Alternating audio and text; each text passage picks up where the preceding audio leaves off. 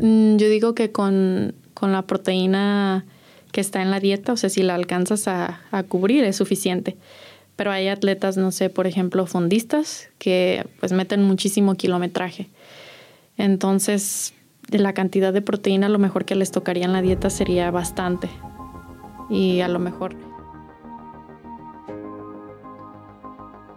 Bueno, pues bienvenidos a nuestro episodio del día de hoy. El día de hoy tenemos una invitada muy especial, a Verónica. ¿Cómo estás, Vero? Muy bien, ¿y tú? Muy bien, gracias. Ah, por fin. Por fin se nos hizo que aceptaras la invitación. Y pues platícanos un poquito de ti, Vero, para que la gente conozca un poco más. No, pues al contrario, gracias a ti por la invitación y por el espacio. Eh, bueno, pues yo soy atleta, ya apenas me acabo de retirar, bueno, ex atleta. Este, duré en el atletismo aproximadamente unos 15 años y pues fue un proceso, la verdad, muy bonito, pero a la vez pues tuvo sus momentos difíciles, como todo. ¿Y actualmente? Actualmente pues soy nutrióloga y decidí estudiar eso porque en ese tiempo pues estaba siendo atleta y quería pues relacionarlo con, con mi carrera deportiva. Perfecto. Oye, ¿y cómo es ese primer acercamiento con el deporte? ¿Por qué correr o por qué, por qué, por qué atletismo? Bueno, mi familia es un poco grande, entonces mis hermanos mayores ya, ya practicaban atletismo. Eh, Migue organiza carreras como cada mes en diferentes localidades de Tepa. Entonces yo a los tipo 5 o 6 años, mi mamá me llevaba algunas, las que eran cerca de mi casa o en el centro, pero pues que tanto podía corrernos 25 metros, 50 metros, pero pues ahí nada más por hobby, ¿no? eh, cuando entró a la primaria, eh, estaba en segundo grado y pues en educación física el profe me dice, ¿sabes qué? Tú corres rápido. Dice, iba a haber una competencia de, sí, pues de escuelas que igual pasan etapas primero a nivel local, luego ya regional, estatal y también nacional. Y ya me dice, pues vas a competir con, pues de todos los grados, hasta sexto grado. Y, y pues quiero que participes y es como en dos semanas o algo así. Y ya pues yo bien emocionada llego, le digo a mi mamá y pues mi mamá obviamente pues ya ubicaba a Miguel, el cual era mi entrenador. Y ya le dice, ah, Miguel, pues este, invitaron a Berito a una competencia así, así. Yo le dije, sí, claro, tráigala martes y jueves a las 5. Y ya pues empecé a ir, pero pues claramente no, no tuve mucha preparación para esa competencia. Y ya me parece que quedé en tercero, pero no alcancé a pasar a la siguiente etapa. Okay. Entonces ya, pues igual pasó esa competencia, no seguí entrenando, pero se llegó el siguiente año y más o menos ya sabíamos en qué fechas iba a ser. Entonces le dije a mi mamá como, ah, esta vez ya falta un mes me voy a preparar antes. Y ya me empezó a llevar, pero no solo me llevaba martes y jueves, sino a lo mejor unos tres o cuatro días, como para un poquito más de adaptación. Entonces me lleva y en esa ocasión a las que me habían ganado el año anterior les gano y me voy a la siguiente etapa. En la siguiente etapa también gano y paso hasta el estatal. Y ya pues ahí quedé en tercero y para pasar al nacional tenía que quedar en primero y pues también me quedé fuera, pero ya avancé más etapas. ¿Qué edad tenías ahí? Eh, ocho, ocho años. O sea, ya de ocho años. Sí, y ya pues termina la competencia y eso, y mi entrenador dice algo como, pero ya no dejes de venir, ya no te esperes al siguiente año a, a venir a, faltando un mes. Y dije, bueno, está bien. Eh, me empezó a llamar la atención, la verdad, y en ese tiempo, pues a esa edad solo me tocaba ir dos o tres días a la semana. Empecé así, luego se me iba facilitando más, me sentía más cómoda y todo, y pedía, yo pedía más días de entrenamiento. Eh, luego mi hermano al verme, otro hermano más grande que yo, cuatro años, también como que se emocionó un poquito, ¿no? Y me acompaña él. Y ya él era mi compañero de entrenamientos y ya íbamos más días juntos y todo. Y pues recuerdo ese, esa pequeña yo que esperaba siempre el tiempo de entrenar. Llegaba de la escuela, comía, hacía mi tarea y me empezaba a arreglar, de que preparaba mi, mi vaso de agua, yo mi ropa y todo, y me iba súper ilusionada a entrenar. También recuerdo que llegaba y le platicaba a mi mamá de que, ay, hoy me, tocaron 400 y ya le bajé a mi tiempo, o mejoré tal vuelta, troté más rápido, hice en la Colosio esto, así. Y siempre llegaba súper ilusionada a contarle cosas a mi mamá y también pues iba a entrenar ilusionada. Y ya en, en ese proceso fue desde, desde un inicio Miguel entonces, como, como tu entrenador. Sí. Y este, además de las competencias, que me imagino que fue algo que te motivó a, a estar y a querer ganar y a querer ganar, ¿tuviste algún otro tipo de factor motivacional aparte de, de, la parte de la competencia? Pues en ese tiempo, eh, no sé, por estar chica, no, las pruebas que podía competir no eran tan largas. Entonces siempre era muy cortito y yo no era muy rápida. Entonces era siempre como una desventaja para mí o me desilusionaba o eso. Entonces después pensé, no, pues hay cosas que, que tengo que trabajar. Mis compañeros de entrenamiento más grandes me decían, no, es que para los cierres ocupas hacer fuerza, esto, el otro. Entonces, esa era mi motivación, como estaba esperando crecer un poco más para poder correr más distancia, porque era lo que más se me facilitaba y, bueno, lo que era buena y que realmente disfrutaba.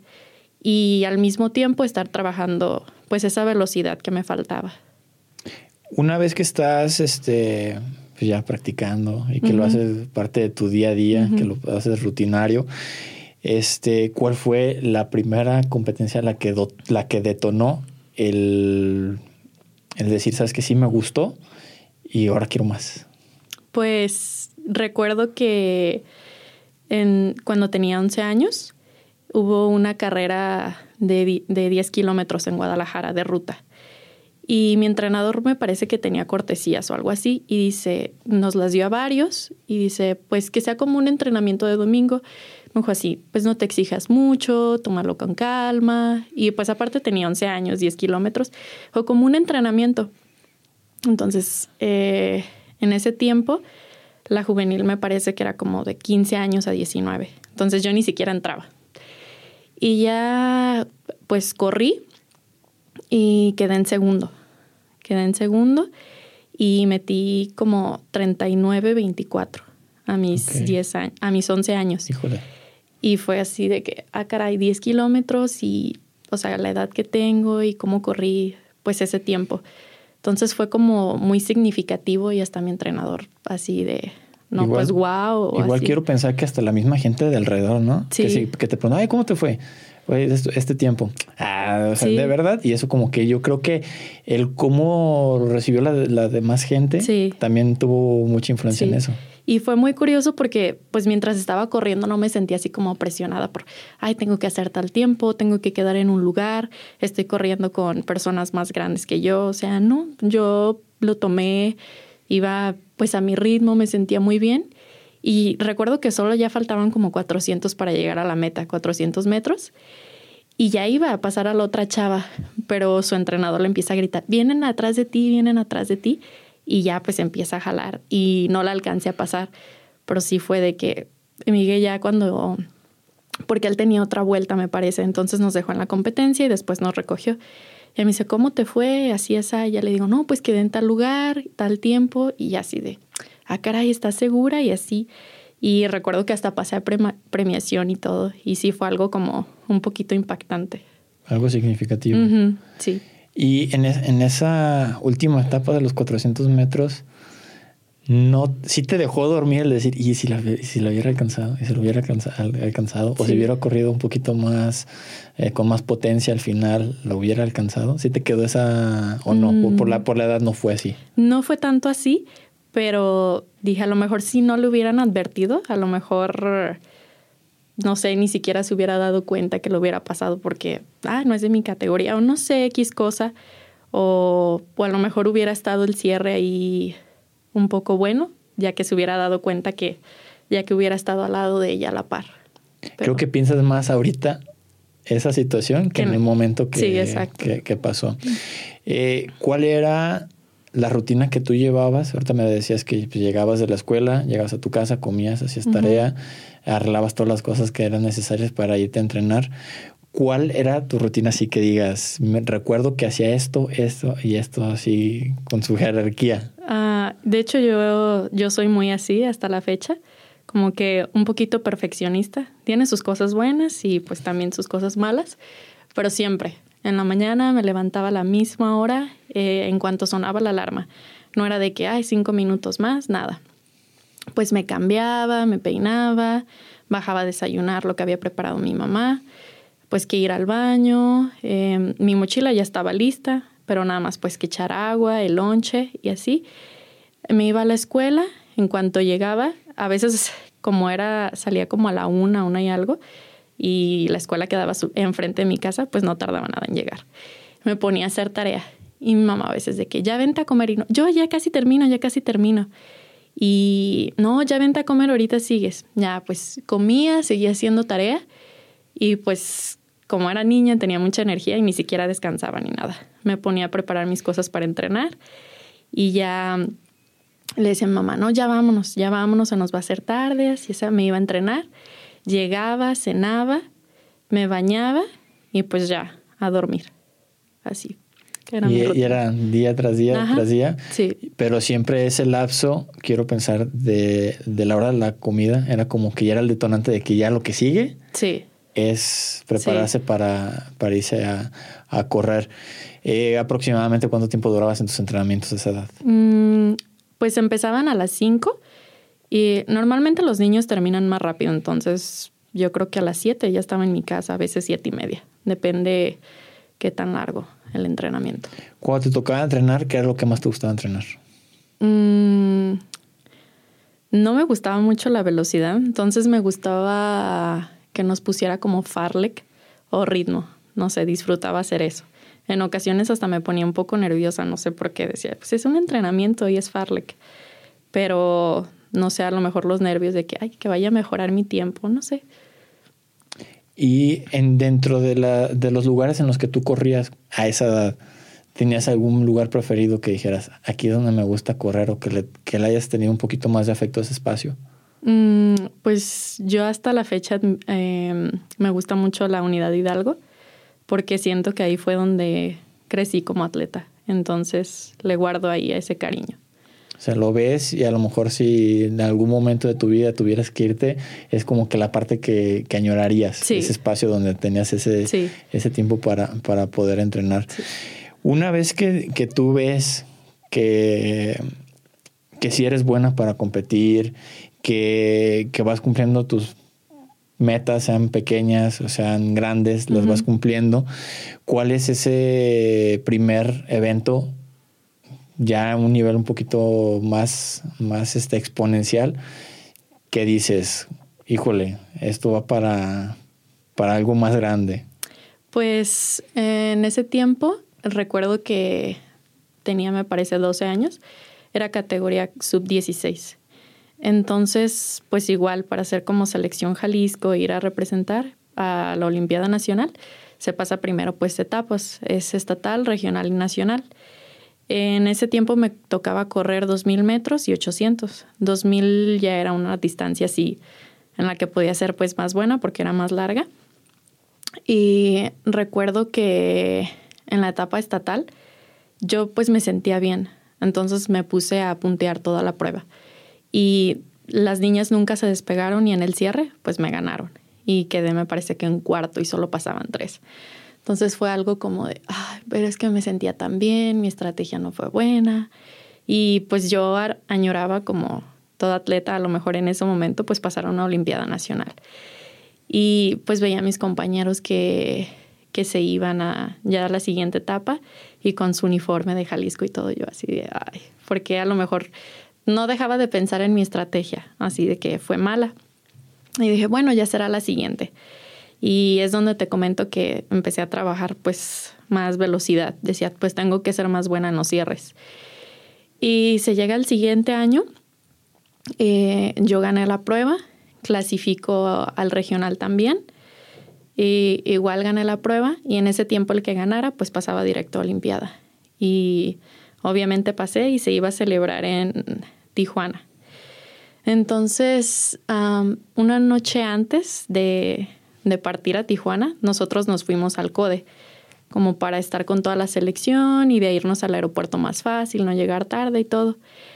Y recuerdo que esa noche que estábamos en el CODE, tenía unos nervios inmensos, inmensos, eh, tanto que me empecé a lo mejor hasta, mm, ¿cómo se dice? Un ataque de pánico. Sí, pero a sugestionar, okay. eh, que ya sentía fiebre, que me iba a entrar gripa, me quería vomitar, no quería comer. Y pues no le dije a mi entrenador, solo a mis compañeras así de que, ay no, me va a dar fiebre, me va a dar fiebre. Y recuerdo que le mandé mensajes a mi hermano de que no, es que me siento muy mal, me siento muy mal y así. Y pues yo estaba chica. Y ya si llega el siguiente día, entrenamos en la mañana, desayunamos, nos bañamos y todo para irnos al aeropuerto.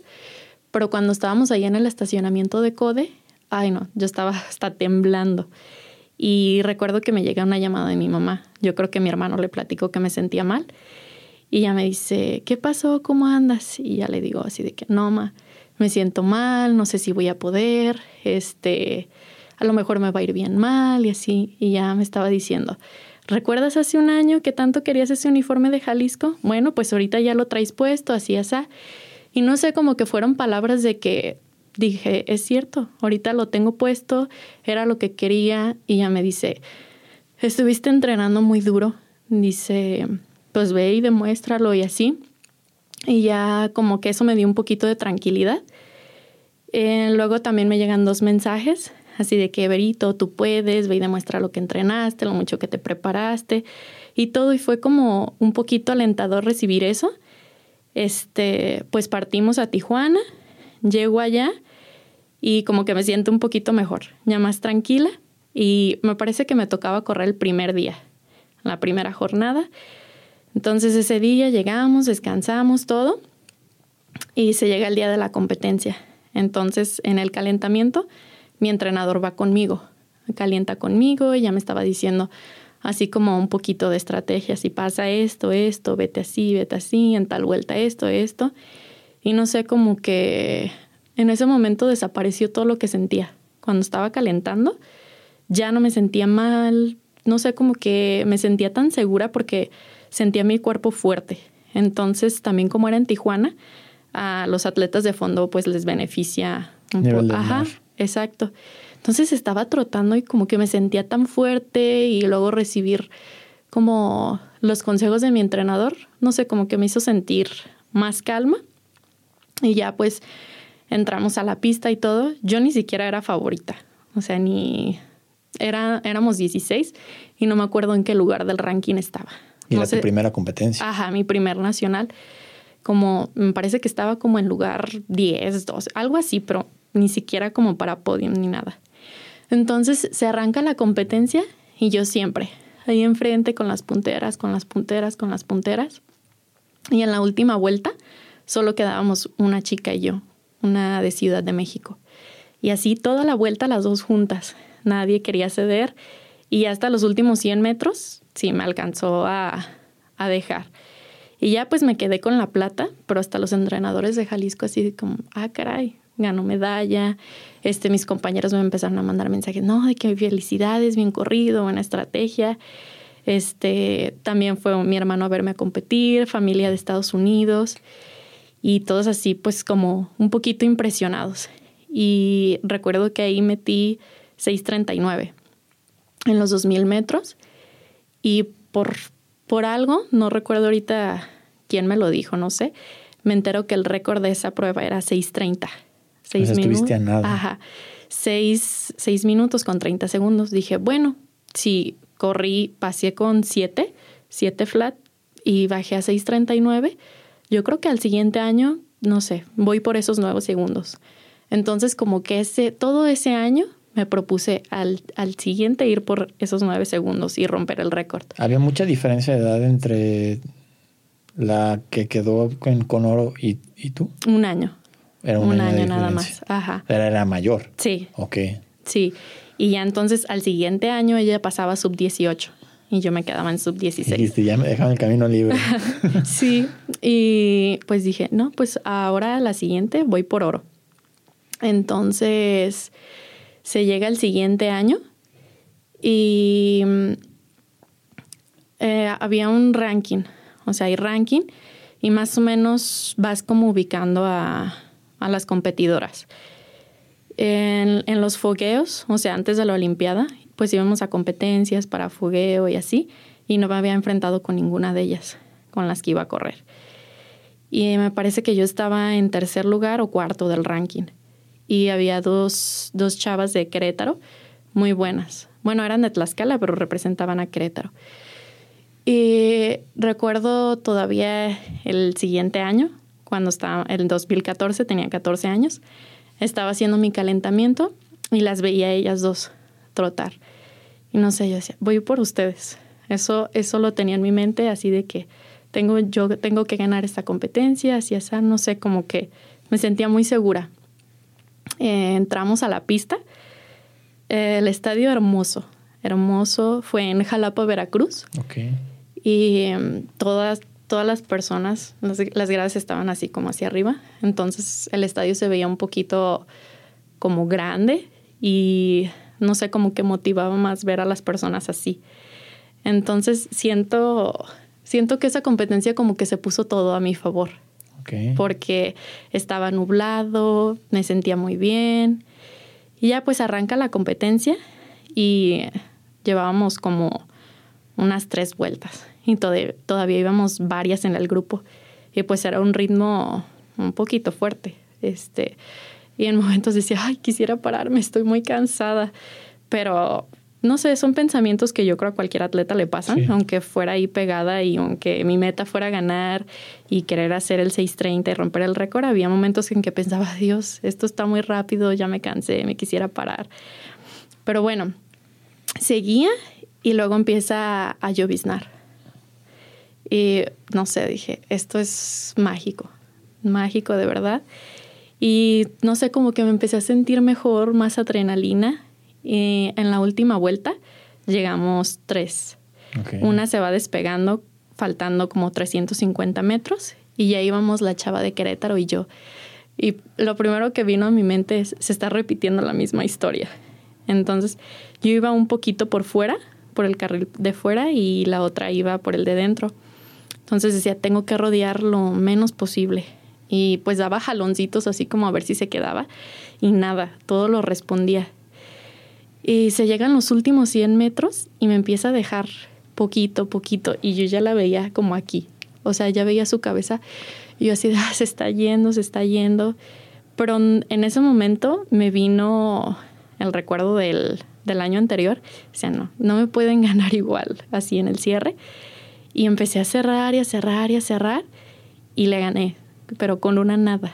Y también volteo a ver el reloj y sí, 6.30, pero no sabía si, si había alcanzado a romper el récord o si había pasado 6.31, no sé.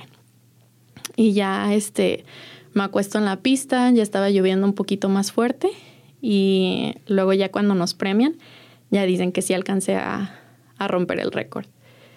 Y no sé, se, siento que fue un momento muy mágico. El romper el récord. ¿Y actualmente está ese récord vigente? sí, me parece que sí. ¿Y tú lo tienes? Sí.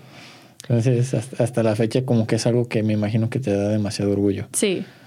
Y en esa, y en esa etapa de los 100 metros, pensa, eh, me imagino que si fueron, además de ser eternos, que me imagino que fueron eternos, sí y, también el, hecho de cuando aquella vez que el entrenador le decía, venga, cierra, cierra, cierra, ahora, ahora esas mismas palabras te sirvieron a ti sí. de decir cierra, cierra, cierra, cierra y, vámonos hasta, hasta, adelante. Sí. Y a partir de ahí, creo que tuviste ese shot de dopamina que te dio la lluvia. Sí. Creo que fue parte fundamental ese, ese, ese shot de dopamina. Y que ya una vez que termina, pues ya ahora sí lloviendo, ya ahora sí como que se vuelve el, el escenario perfecto para, para lo que fue todo en tu entrenamiento y todo lo que habías pasado para llegar ahí. Te llevas el oro. ¿Qué sigue después? Después de eso tenía, me faltaba la prueba de 800 metros y pues era semifinal y final. Entonces dije, como también estaba entre las primeras del ranking, dije, no voy a correr la semifinal más o menos para no desgastarme tanto, solo con que pase a la final y ya. y me fue muy bien, creo que quedé como en primero o segundo de mi hit, no recuerdo, pero dije con que sea, que pase y esté ahí, ya está bien. Entonces se llega a la final y también, pues cuestión de cierre en el 800, pero ahí sí me quedé con la plata, pero igualmente pues metí una marca buena. Fueron dos minutos y 14 segundos. ¿Y qué crees que faltó ahí? ¿O qué crees que fue el factor que definió el, el que tuvieras la plata? Mm, a lo mejor que no había vivido mucho la experiencia en esa prueba y como en, en esa no pensé como en lo mismo de la otra, de que en esta no me van a robar el oro esta vez, no va a ser por un cierre. Siento que eso no pensé en la siguiente, en el 800 sientes que no te forzaste tanto mentalmente y esto dijiste, ya me siento más relajada, ya te habías quitado el peso encima de la, otra que era la que te mantenía un poquito más tensa y ya una vez logrando los, los 800 dijiste, también no fue mal. O sea, una plata estamos hablando que tampoco no es, algo no es, algo sencillo. Entonces, y fueron entonces las dos pruebas, fue un, fue un oro y fue una plata. Así es. Y de ahí este, termina el evento en, en, Veracruz. Ajá. Y este, llegando a tu ciudad, ¿qué, cuál fue el pensamiento? Además del, del logro del oro. Ajá, pues dije, no es como que tenga que relajarme ya, ya por esto, ¿sabes? Dije, pues tengo que seguir entrenando igual de duro y ya, ibas, ya iba a cambiar de categoría, ya iba a pasar a sub 18. Entonces, ahora seguía mi motivación de que, bueno, al fin, si tanto me gustaba correr más distancia, ahora ya voy a poder correr un kilómetro más. Ya iban a ser 3.000 metros planos y 1.500 metros planos, ya no 2.000 y 800. Entonces, como que eso era un poquito mi motivación de que, pues, yo esperaba este momento y al fin ya puedo correr más distancia. Entonces, como que esa era la motivación ahí. Después de, haber ganado el oro y la plata, este, ¿seguías pensando en tengo que seguir ganando más? ¿O como que eso también te quitó mucha presión de decir, ya cumplí este, este objetivo y me lo voy a llevar relajada? ¿Cuál fue, cuál de las dos fue el, mm, pensamiento? Más bien como de ganar. ¿Sí? O de quiero más. Sí. Entonces, después del de Veracruz, el año siguiente que pasas a sub-18, ¿qué es, ¿qué es lo que pasa? Ahí ya, ya no gané oro, pero corrí los 3.000 metros y gané, eh, fue plata. Y también metí una marca buena. En los 1.500 eh, gané bronce, pero mi estrategia fue muy mala. Mala, mala, como no tenía mucha experiencia en 1500 además. Y ya cuando llegas a una Olimpiada, pues son 16 personas corriendo. Entonces unas que salen muy rápido, no, cuando salí no supe acomodarme entonces me acomodé muy atrás. Y como era una prueba rápida... Ya no te pudiste recuperar. Ajá, las otras empezaban a ir y ya pues de aquí a que me abría, pasaba a las otras chicas. Entonces como que fue un momento, sí, que me dejó un poquito atrás. Recuerdo que la que iba en segundo lugar iba muy lejos y casualmente empiezo a cerrar yo y la de Ciudad de México otra vez, que fue la del 2013 que me había quitado el oro. Ajá. Y las dos cerrando toda una vuelta. Estuvimos a nada de pasar a, a, la chica que iba en segundo. Y igual en el cierre, pues le gané con una nada. Y dije, bueno, creo que ahora se invirtió el papel. Pero. Igual supo diferente la medalla. Sí, sí, sí, supo diferente. Pero por poquito me quedaba fuera de podio. Y, es, y ese proceso que, que llevabas de, motivación, este, ¿llegaste a tener alguna lesión o todo iba perfecto? Fíjate que fue muy curioso porque en esos tiempos no, no me lastimaba. no, y no se usaba tanto como ahorita de que en las descargas y eso. Entonces recuerdo pocas veces que tuve una descarga y eso, y a pesar de eso no, nunca tuve como molestias o así ya las molestias empezaron a aparecer ya más grande. Ya cuando, pues casi apenas estos últimos años, cuando ya no era la rodilla, que era la cadera, que era el talón o esguinces. Pero en esa etapa fue todo como impecable, maravilloso, de que no pasaba nada. Y en ese, y, en ese proceso llegas eh, a a participar fuera de, de México o todas fueron nacionales? Mm, no, sí participé fuera de México. Mm, la primera vez que lo representé fue en, en carreras de montaña, que fue en 2013, después de esa plata en Tijuana. Y ahí corrí cuatro kilómetros y gané el oro. ¿Y esa competencia dónde fue? En New Hampshire, en Estados Unidos.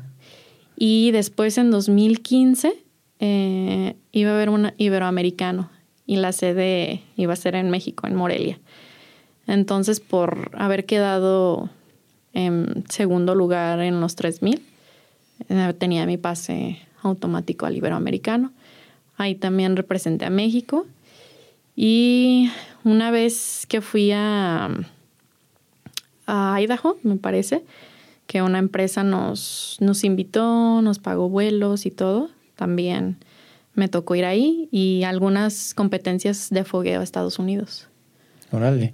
Y dentro de, dentro de esos, de esos bueno, cambios de, de, disciplina dentro del atletismo, que fue la montaña o que fueron 1500 metros, 3000 metros, ¿cuál fue al final de cuentas el que más, el que más te gustaba? El 1500. El o sea, 1500 al final de cuentas fue sí, fue mi prueba favorita. Y fíjate que cuando di ese salto a los 3000, yo pensaba, solo es un kilómetro más, no, no pesa, no pasa nada. Y sí, sí, se, sentía diferente. Solo decía, son dos vueltas y media más, pero sí fue también como su proceso de adaptación, tenerme que adaptar a esa prueba, porque yo decía, no, pues no, no, ¿por qué va a pesar? Y, y sí, sí fue como un poquito ese proceso de adaptación. Y los, y los que ya son de fondo, los 10, los 20, los 21, los 42, este, ¿los, los participaste o ya no? Eh, me tocó correr también 5 mil metros en pista y 10 mil también. Pero el proceso es muy diferente correrlo en pista a correrlo en ruta. Sí, es muy distinto. Sí, muy, muy distinto. Y cuando me tocaba correr ya esas pruebas en pista, yo le decía a mi entrenador, no, por favor, no, no me pongas eso. No sé, creo que llegó un momento de que lo dejé de disfrutar, tanta distancia. Escuchaba tanta distancia y era como un poquito hasta frustrante para mí. Decía, ay, ¿en serio? Porque alargas ese sufrimiento. Ajá, 10 kilómetros. Y ya, pues, a fin de cuentas me animé. Y recuerdo que mi primer 10.000 en pista, me dijeron, no voltees a ver el, ahí tienen como te van anunciando las vueltas. Entonces me decía, no lo voltees a ver para que no te estés frustrando, porque eran 25 vueltas. Sí, la que sí, oriental. Y luego te iban diciendo en cada vuelta, 24, 23. Y siento que es también un poquito tedioso. Y eh, no estaba viendo el letrero. Y cuando volteó en una ocasión, 18 vueltas. Y yo me sentía cansadísima. Y eso fue como. Apenas llevo 8. Y eso fue como otro choque de, ¿en serio todavía me faltan 18? Sí, entonces creo que de tanto quererlo, después se convirtió un poquito como frustrante. Ah, en ruta sí los corría, sentía que se pasaba más rápido. Sí, porque te distrae el entorno. Sí, y hay corredores, los vas pasando, te van pasando, o si vas pasando como que te da más adrenalina, ¿sabes? Y vas por más, más, más, y como que no es tan pesado, pero en pista como que vuelta tras vuelta tras vuelta, sí se convierte, bueno, para mí, en un poquito más tedioso. Sí, no son tanto los corredores como estarles dando la vuelta. Sí. Te aburres de ver los mismos. Sí. Y ahí dentro de, de, esas etapas que son más largas, hablando exclusivamente de la de 10, de la de 21 y de la de 42, eh, ¿llegaste a participar en 42 y 21 o no? No, solo en 21. En 21. Ajá. ¿Y, de, y, y el 21 eh, qué sabor te deja?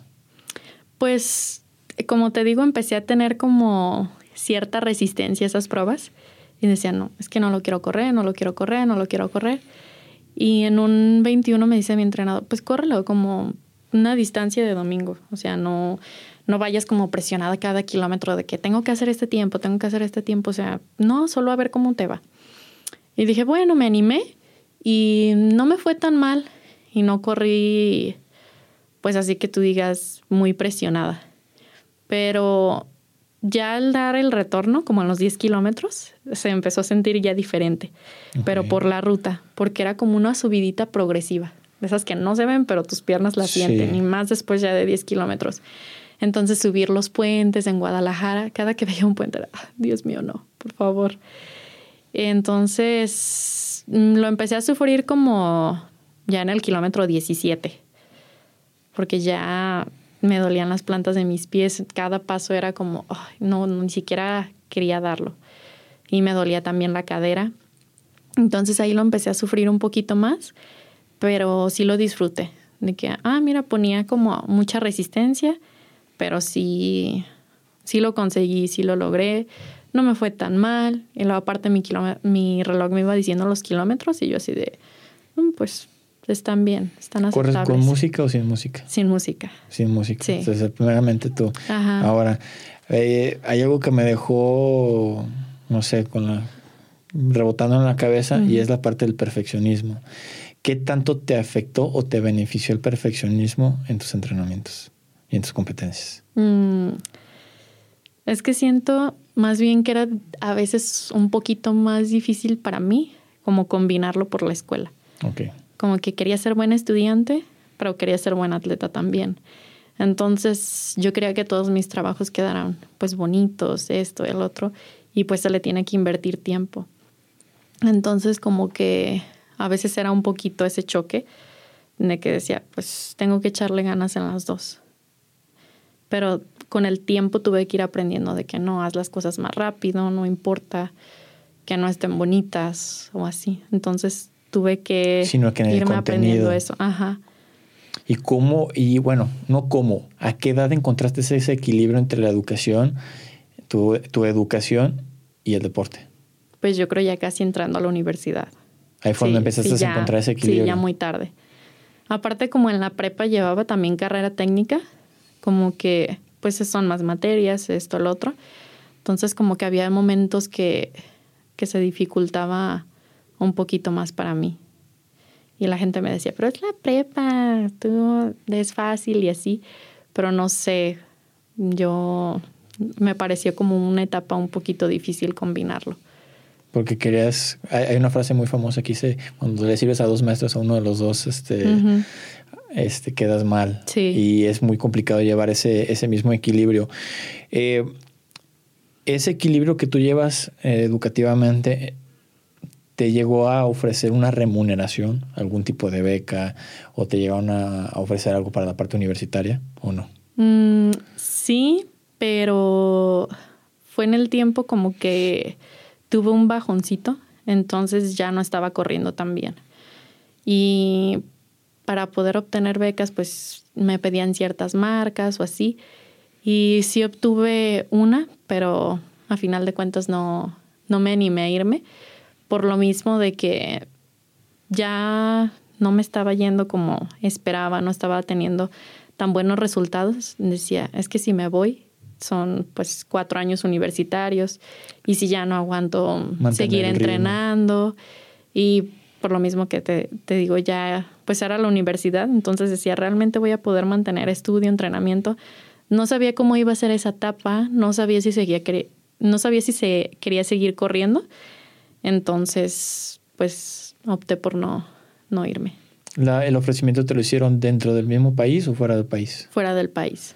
¿Que fue por medio de la NCAA o no? No, no, mm, iba a ser en Puerto Rico. En Puerto Rico, ok. Yo pensé que en Estados Unidos y por parte de, NCAA. Este, cuando tú estás en esa etapa de, de buscar una profesión que qué es lo que sigue en la, parte de personal de, uno como persona, vaya la redundancia, este, ¿en qué te basaste para tomar la decisión en qué tipo de profesión ibas a llevar? Pues fue realmente muy difícil, hasta me tomé un año sabático porque no sabía qué quería estudiar. Me llamaban la atención muchas carreras, pero, o sea, super polos opuestos, que no tenía nada que ver una con la otra. Y al fin, nutrición siempre estuvo ahí entre las opciones. Y pues como era atleta, decía, lo voy a combinar pues súper bien, la nutrición es muy importante en el deporte, entonces por eso me decidí por nutrición. ¿Hubo alguna otra profesión que fuera relacionada al deporte que te hubiese gustado intentar o no? Mm, fisioterapia también. O sea, pudo haber estado entre nutrición y fisioterapia nada más. Sí. Nunca te interesó la parte de ser entrenadora. No. No. Este, y a partir de que inicias esa etapa como profesionista, que me imagino que seguías compitiendo, sí. Eh, ¿qué tan difícil era llevar ese equilibrio entre la universidad y, el atletismo? Pues dependía el semestre. Había semestres más cargaditos que otros, pero ya cuando entré a la universidad fue luchar contra otra cosa, porque yo entré en calendario vespertino. Entonces, pues mis compañeros entrenan en la tarde y yo iba a ir a la universidad en la tarde. Por lo tanto, tenía que entrenar en la mañana y pues yo sola. Entonces, sí era como un poquito más difícil. A veces entrenaba con compañeros que les tocaba hacer doble sesión, pero nada más la distancia. Nada más la distancia y no todas las veces pues nos poníamos de acuerdo así. A veces ellos no podían o yo tenía que entrenar más temprano por tareas o así, pero para los entrenamientos fuertes sí sí tuve que llevar una adaptación porque una noche antes, pues le preguntaba a mi entrenador, ¿qué me va a tocar? Y ya me decía, y a veces estaba pensando como, mañana, ¿cómo voy a hacer eso? Es muy largo y yo sola. Entonces, desde que sonaba la alarma, decía, pues me tengo que levantar, porque si me acuesto va a ser estar pensando que ahorita voy, que ahorita voy y ya, pues no voy a ir. Entonces fue como a lo mejor ese reto de tener que entrenar yo sola. Y pues tenía que hacerlo porque si no lo hacía, pues solo me iba a engañar yo. Entonces, sí, eso fue como un poquito más difícil para mí. Para ti, el, el factor mentalidad, ¿qué tanto aplicó en, en tu carrera deportiva? Pues un poquito desgastante. Como te digo, a lo mejor si era un poquito negativo estar pensando desde una noche antes, no voy a poder hacer eso, o es mucho, ¿cómo lo voy a hacer? Entonces como que yo me torturaba un poquito en ese aspecto. ¿Pero crees que te ayudó a formar el carácter? Sí. O sea, parte fundamental de eso fue, fue el carácter. Ahora, siempre se dice que hay un factor suerte, un factor suerte. ¿Crees que ese factor haya existido en tu carrera deportiva o no? Mm, no lo sé, puede ser que sí. Pero en la etapa que era más chica. O sea, quizá en el momento de presentarte más bien las oportunidades. De cómo se dieron las cosas y de cómo se, cómo se llegan las invitaciones a, empezar a correr, que ya tenías familia corriendo. Entonces, más que nada en ese aspecto te refieres, a que ese fue, fue en suerte la parte de, de, iniciar en, ese, en esa trayectoria de atletismo. Eh, dentro de, de la parte en la que empiezas a estudiar la, tu profesión, ¿Qué empezaste a ver tú como atleta que podías tú aportar siendo nutricionista, decir, híjole, yo ahora sí voy a poder hacer esto, voy a poder hacer lo otro. O sea, sí tenías como que un, un objetivo de decir, quiero ser nutricionista porque quiero hacer este cambio o quiero, o quiero que las cosas funcionen de manera distinta o, o cómo, cómo fue ese pensamiento. Pues cuando más bien me iba, mm, te digo, no, a lo mejor no tomaba mucho en cuenta o no estaba muy enterado como del entrenamiento invisible. Que descanso, hidratación, alimentación. Entonces, pues quizá a veces no llevaba una alimentación como un atleta. Entonces, cuando ya empiezo a estudiar, digo, ah, caray, sí, sí me falta mucho. Entonces, como yo soy atleta, puedo empezar a aplicarlo en mí, irme conociendo y así, pues después poder aplicarlo en los demás, poder ayudar pues a otros deportistas. ¿Y llegó el pensamiento de decir si hubiera hecho esto antes, qué hubiera pasado o no? Mm, no. ¿No? No. O sea, ¿crees que alimentándote como te alimentabas, a como viste después? No, sí. Bueno, como en cuestión ahorita pienso en la fisioterapia, de que pues no sabía, no, no teníamos pues que mucha descarga o trabajos de coordinación o eso que también son importantes, este, la nutrición, el descanso. Ya después cuando estaba pues en la prepa que me acostaba tarde, me levantaba temprano, no, no tenía un buen descanso. Entonces creo que eso sí pudo ser más beneficioso para mí. Pero no, quizá no lo sabía o, no lo tomaba en cuenta. Actualmente para ti la nutrición, ¿crees que tenga un factor muy importante o cómo, ves tú, no nada más en el atletismo, sino en el deporte en general? Eh, porque pues muchas de las veces, como tú lo, dijiste antes, no había tanta, igualmente no había tanta expansión de información como la hay ahorita. Antes era pues hacer las cosas por hacerlas y de manera empírica y ahorita sí hay muchísima información por todos lados y pues afortunadamente hay información para las nuevas generaciones que nosotros en su momento no pudimos tener, que era el alimentarse bien. ¿Qué impacto tú le ves ahorita a la alimentación en el deporte? No, pues para mí es fundamental. Sí, lo es fundamental que una persona que no hace algún deporte eh, tenga una buena alimentación y, cómo influye en su vida, cuanto más para un deportista. Yo digo que es, tiene que ser parte de, su entrenamiento invisible, sí o sí. O sea, tiene que estar ahí, tiene que alimentarse bien para que pueda rendir. Pues. ¿Tú crees que está vinculada de manera directa esto lo he pensado muchas veces, que está muy vinculado el cómo te ves con una alimentación sana a, realmente es el cómo te sientes. Cómo ves que está a veces eh, vinculada más bien a la, al cómo te ves que a la parte de cómo se, cómo se siente uno por dentro. O sea, no sé si me entender con la pregunta. ¿Que cómo es más importante? O porque muchas veces nosotros eh, hemos escuchado que la, relación directa de la nutrición es el cómo te ves. Sí. Sí, entonces alimentarte bien para verte bien. Ajá. cuando realmente es la otra parte de la salud. Entonces, y creo que se ha tergiversado mucho esa información y más ahorita con medios, porque es de la, dieta para que te ves con el abdomen plano, la dieta para que crezcas muscularmente, en lugar de que se venda la idea de que es para sentirse, de que es para sentirse bien y que es para estar saludable y tener una mejor calidad de vida. Sí, porque, por ejemplo, hay los típicos comentarios de, ah, estoy bien delgadita, esto, el otro, pero pues realmente no sabes. Si tiene un desorden. Ajá, cómo está pues por dentro, ¿sabes? Eh, o sus niveles, mm, sus parámetros bioquímicos. Entonces sí, de qué a lo mejor sirve que esté delgadito si, si no se nutre bien. Pues entonces es más importante si el cómo estás por dentro. Sí, imagínate puro gancito y refresco y coca y... Sí, o come, o, no importa, es que él come mucho y no engorda, sí, pero ¿qué tipo de comida es? Comen las lombrices. Ajá. Entonces... y ahorita, este, en esta etapa, te ha tocado ver casos, me imagino, de todo tipo.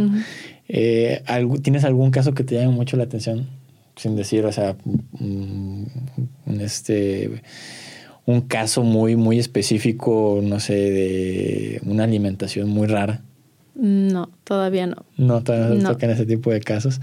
Y dentro de lo que tú puedes aportar o de lo que tú has podido aportar en los entrenamientos, ya, ya siendo profesionista, hacia las generaciones más abajo, que si te han llegado a preguntar, oye, ¿qué, qué hago? Si tomo esto, no como esto, o tú has tenido algún tipo de acercamiento con, con algún atleta de una generación más ah, abajo? Pues todavía no, eh, porque cuando estaba estudiando, pues que la pandemia y no los veía mucho, mm. pero a veces más que nada preguntas de, de personas, pero que no son deportistas, pero pues a mí sí me gustaría, como si yo a lo mejor no llevé esa parte de la alimentación, sí ayudar a mis compañeros de mm, generaciones más abajo a ayudarlos. Sí. ¿Tú crees que es correcto llevar una suplementación? Eh, además de, tener una muy buena dieta, una suplementación, se, podemos decir, de... Se dice muchas veces que creatina o suplemento de vitaminas o suplemento de proteínas para alguien que está en, en una etapa de alto rendimiento. ¿Qué tanto, se, ¿Qué tanto crees que se pueda recomendar como, como nutricionista? Pues a veces mm, yo digo que con, la proteína que está en la dieta, o sea, si la alcanzas a, cubrir es suficiente. Pero hay atletas, no sé, por ejemplo, fondistas que pues meten muchísimo kilometraje. Entonces, de la cantidad de proteína, lo mejor que les tocaría en la dieta sería bastante. y a lo mejor ahí sí suplementarlo un poquito con proteína para que no sean como cantidades muy grandes y no se sienta de que, ay, todo eso tengo que comer. O sea, a lo mejor en esos casos sí. Pero sí, ay, perdón, ya te interrumpí. si son más pequeños, pues no, no veo recomendable como proteína, o sea, apenas están empezando, o sea, no con que lo cubran en su dieta y ya conforme vayan avanzando, o sean sus cargas deportivas, pues. Ya estamos hablando de a lo mejor atletas de 14, 15, 16 años. Sí. No tanto a los más chavitos. Los más chavitos con la misma dieta tienen para, sí, sí. para tener esa carga tanto de proteína como de carbohidratos también. Sí. Y si te han llegado a preguntar en la parte de, a lo mejor dices que no son tantos los atletas, pero que te digan, oye, ¿y qué como antes para antes de una carrera? ¿O qué como después de una carrera para volver a cargar? O sea, ¿te han hecho ese tipo de cosas? Eh, a veces sí. Ok. Pero, bueno, por ejemplo, yo con mis compañeros, a veces cuando entrenamos en la mañana, mm, sonaban comentarios de que no, yo no puedo desayunar nada. Entonces, aunque te pidan un poquito ese consejo de qué es recomendable antes, mm, hay personas que no les cae comer. O sea, no, aunque sea bueno, no sé qué algún carbohidrato, no, mm, su cuerpo no se siente bien ya al hacer la actividad física si come antes. Entonces, como que cada cuerpo reacciona diferente. Por ejemplo, una compañera a veces entrenamos a las 11 y decía que ella no podía desayunar. Y pues aunque sea bueno, aplica diferente para cada persona. O cuando terminas, a mí en lo personal no me da hambre. Entonces tiene que esperar un ratito primero, hidratarme muy bien y luego ya este, la comida. Entonces, ¿tú crees que sea recomendable primero este, hacerse un tipo de prueba metabólica para ver qué tanto le va a afectar o le va a beneficiar el alimento? Sí. O sea, que, se, que lo haga como en un entrenamiento para ver el resultado y a partir de ahí ver si funciona o no funciona en una competencia. Exacto. Porque yo, pues bien, le podría decir, no, pues come esto antes de, de la competencia o a lo mejor toma poquito café eh, o algo, pero quizá no, no le cae bien. Y no, para mí no experimentar en una competencia es una... Una locura. Como calar tenis nuevos en una eh, competencia. exacto. Entonces sí sería mejor que se conozcan un poquito desde los entrenamientos o si realmente quieren como aprovechar más su rendimiento, irlo, si no les, no les cae bien, o sea, irlo intentando con poquitas cantidades, a ver si su cuerpo se va acostumbrando. O sea, lo calando paulatinamente durante los entrenamientos. Y hay, hay algunos, por ejemplo, hay algunos atletas que dicen, y es muy debatible, que es mejor entrenar sin, sin desayunar. Pero también se vuelve dependiendo del tipo de, y el metabolismo del deportista y la fisionomía del deportista. Porque quiero pensar que para alguien que tiene a lo mejor este, mayor peso, a lo mejor le puede convenir el, correr sin, sin alimentarse, sin desayunar. Pero el que a lo mejor que está también muy, muy delgado, es necesario tener una carga energética antes, incluso un día anterior. este, y, es, y es algo que he escuchado que se debate mucho. Es, ¿Se recomienda o no se recomienda desayunar? Ah, pues eh, si es una persona que solo sale a trotar poquito, no hace tanto, a lo mejor no, y se siente bien no desayunando, mm, a lo mejor no es tan necesario, sí, sí aguantarían sus reservas.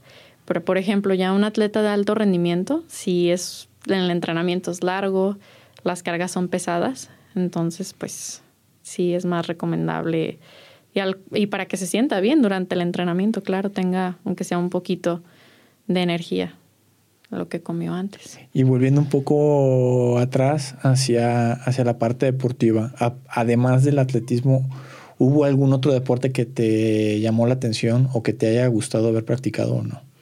Ah, cuando veía Juegos Olímpicos, porque era muy fanática de ver mundiales de atletismo, claro, o Juegos Olímpicos, me llamaba mucho la atención gimnasia o clavados.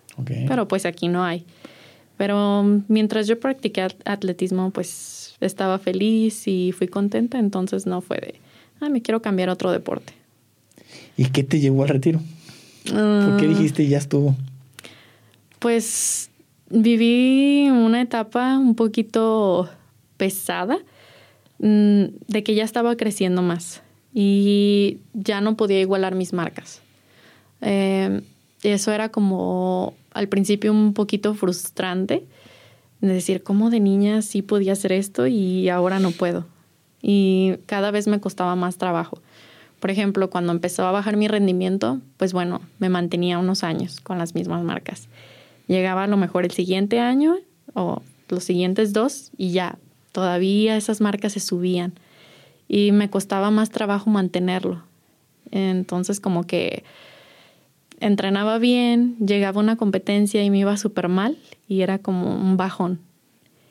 Y se fue convirtiendo como muy habitual y decía, no, es que a lo mejor ya no, ya no estoy para estar aquí, ya no debería de correr. Y sí era como, sí, más que nada como luchar con mi mente por esos resultados. En, en un año que fue mi última Olimpiada, ese recuerdo que un semestre no estuvo tan pesado. Entonces hacía dobles sesiones cuando podía. Eh, entrenaba en la mañana y saliendo de la uni me iba a hacer mi siguiente sesión. Y me fue bien en la etapa regional. Corrí bien y dije a lo mejor, ah, mira, a lo mejor ya voy a volver otra vez. Y se llega a la Olimpiada y otra vez, súper mal. Y no sé, como que fue difícil para mí luchar con con esos, esos resultados de las competencias. Que ya terminando de competir, ¿no? Es que la marca estuvo muy mal y todo. Y luego ya después me empezaba a lastimar. No, me dolía mucho mi rodilla y cada que se iban acumulando las cargas, ya tenía que parar unos dos o tres días porque no podía. Luego otra vez regresaba, eh, entrenaba bien y otra vez tenía que estar parando. Y como que fue, me empecé a lastimar constantemente, eso también me empezó a desesperar. Y ya lo, lo último que detonó que me retirara es que me enfermé. Okay. Duré dos semanas enferma, luego dos semanas bien, luego dos semanas enferma, luego dos semanas bien, luego tres semanas enferma. Y ya, pues iba al médico, análisis de sangre, no tenía nada. pero ¿por qué me siento así? En total, ya me empecé a sentir bien. Regreso a entrenar. Un dolor en la rodilla horrible. No podía. Ya pues con fisioterapeuta, esto, el otro. Ya otra vez bien. Y justo el día que iba a empezar, salgo de mi casa y me esguinzo el pie. Así nada más. Ah, sí, es que traía unos botines. Salí corriendo y había poquita agua y se me fue el pie, me caí y pues me esguince. Y ya fue como, ay no. Y aparte yo ya estaba pensando... Mm, sí retirarme. Entonces eso fue un poquito como lo que ya derramó el vaso.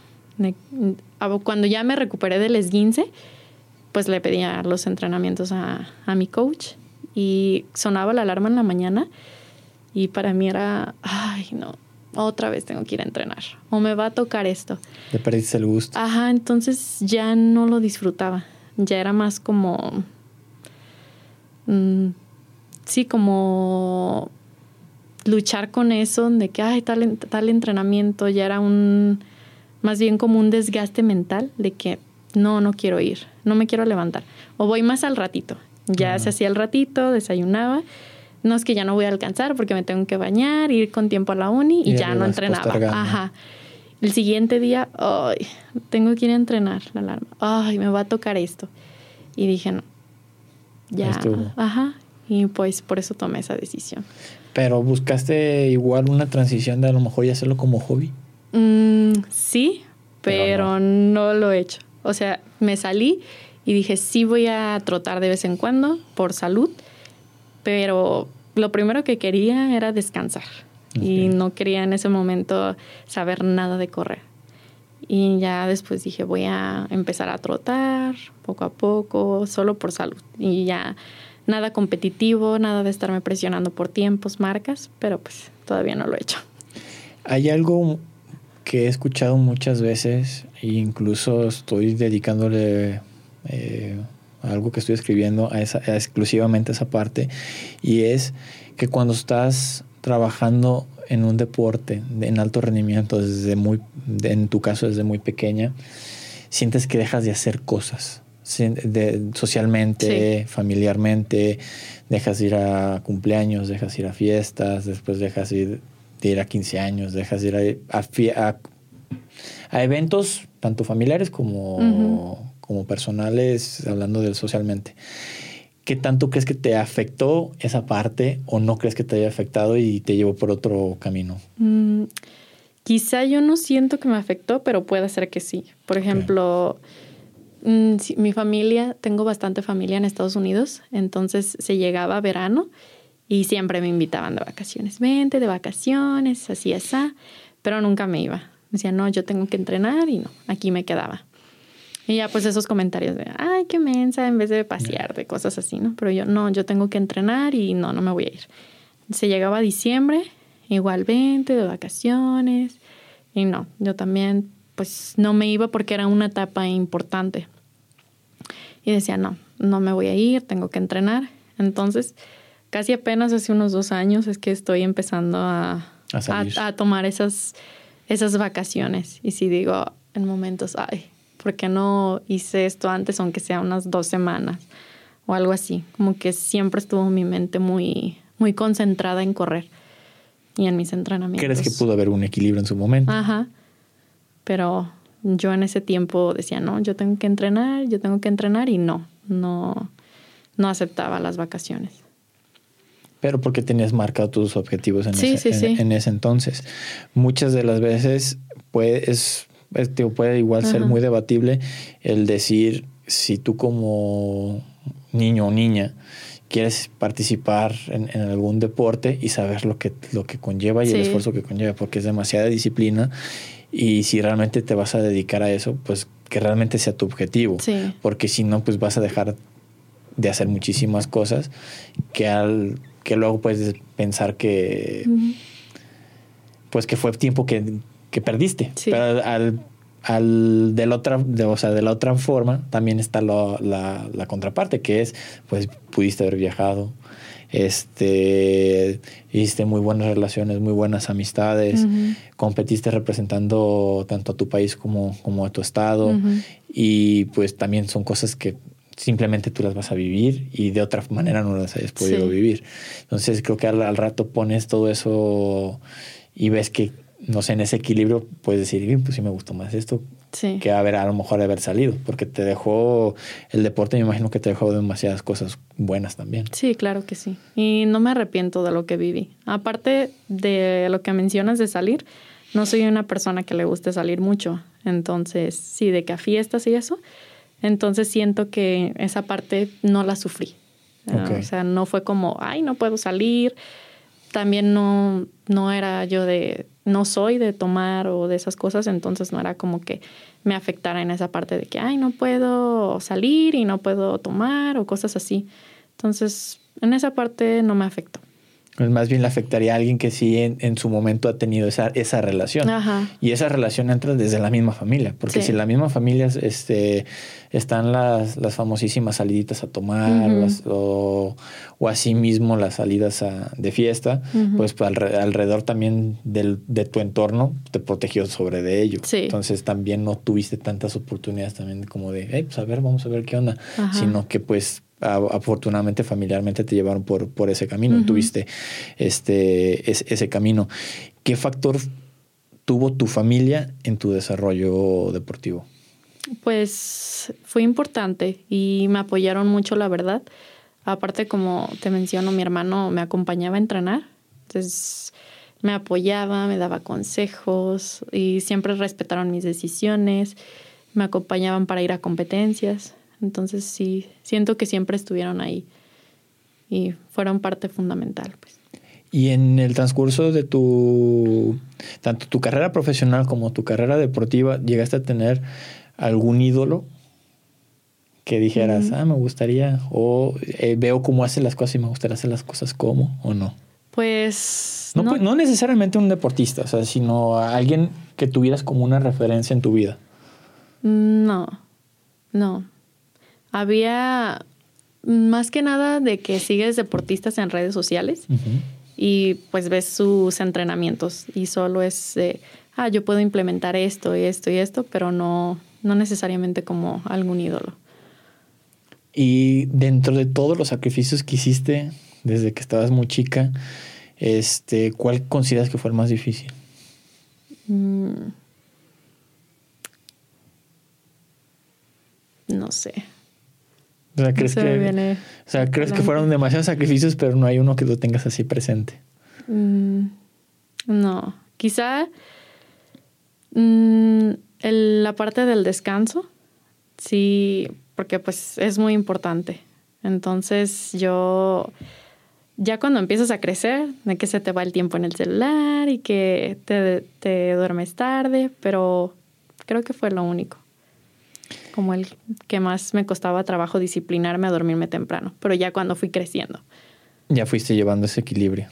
No, ya cuando fui creciendo fue cuando me empezó a costar más trabajo. Ah, fue cuando te costó más trabajo. Sí, porque pues de niña se terminan rápido las tareas, no, no usaba celular, no veía mucho televisión, entonces no era como que me desvelaran nada. Ya más grande, pues que las tareas o que el celular.